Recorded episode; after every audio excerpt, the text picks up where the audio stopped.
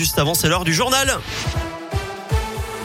L'actu en Auvergne, c'est avec Colin Cotte. Salut Colin. Salut Eric, salut à tous. À la une aujourd'hui, les annonces d'Olivier Véran. Le ministre de la Santé doit s'exprimer dans une demi-heure sur les nouvelles mesures restrictives pour faire face à la cinquième vague de Covid. Plus de 32 000 nouveaux cas positifs hier encore en France. 8 500 classes fermées. La Haute Autorité de Santé recommande dans son dernier avis cette fameuse dose de rappel, non plus seulement pour les plus de 65 ans notamment, mais pour tous les adultes à partir de 5 mois de délai et non plus 6. Confirmation donc ou non dans les toutes prochaines minutes. Selon un dernier sondage, 68% des Français interrogés se disent favorables à la vaccination obligatoire. Un clip, un clip du gouvernement contre les violences conjugales à l'occasion ce jeudi de la journée internationale pour l'élimination des violences faites aux femmes. Le Premier ministre a promis un millier de places d'hébergement supplémentaires l'an prochain, 5000 téléphones graves danger et une semaine consacrée à l'école à l'égalité entre les filles et les garçons. Un, clairement, un banc rouge sera inauguré tout à l'heure au Jardin Lecoq pour rendre hommage aux victimes de féminicide. Une une grande journée d'études pour les professionnels de santé est organisée au CHU autour du thème consentement et sexualité avant une manif ce soir à 18h place de Jaude.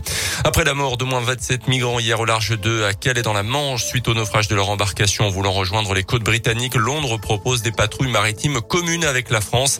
Un cinq passeurs présumés responsables de ce drame ont été interpellés ces dernières heures. Une réunion de crise s'est tenue ce matin à Matignon. Dans l'actu, chez nous, la métropole clermontoise au soutien de sa filière musicale, elle est devenue la première collectivité de France à signer une convention avec le Centre national de la musique. On parle des salles, bien évidemment, mais aussi des, sociétés de production audiovisuelle, des tourneurs qui organisent les concerts ou encore des labels. Ils vont pouvoir bénéficier de financements supplémentaires et donc se renforcer. Jean-Philippe Thielet est euh, le président du Centre national de la musique.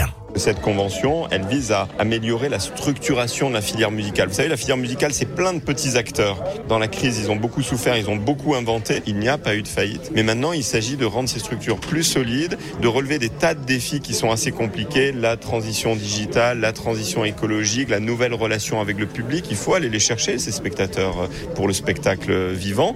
Il faut euh, gagner sa visibilité sur les réseaux sociaux, sur les équipements digitaux. Tout ça est difficile et le rôle du CNM, c'est d'encourager, d'aider, de donner les moyens d'être plus solide. Le premier effet de cette convention, un appel à projet a été lancé sur la thématique de la musique à l'écran. Les aides peuvent aller jusqu'à 10 000 euros pour des projets qui devront être lancés avant fin 2022. À retenir également cette Auvergnat de 49 ans interpellée mardi à Lande pour une tentative de vol dans un supermarché. Elle venait d'être opérée par les vigiles en train de quitter les lieux avec trois consoles de jeu. Valeur estimée plus de 1200 euros. Elle a été placée en garde à vue. On termine rapidement avec le foot et la Ligue Europa. Cinquième journée Galatasaray OM à 18h45 ce soir, euh, suivi à 21h euh, du match entre Brondby et l'OL.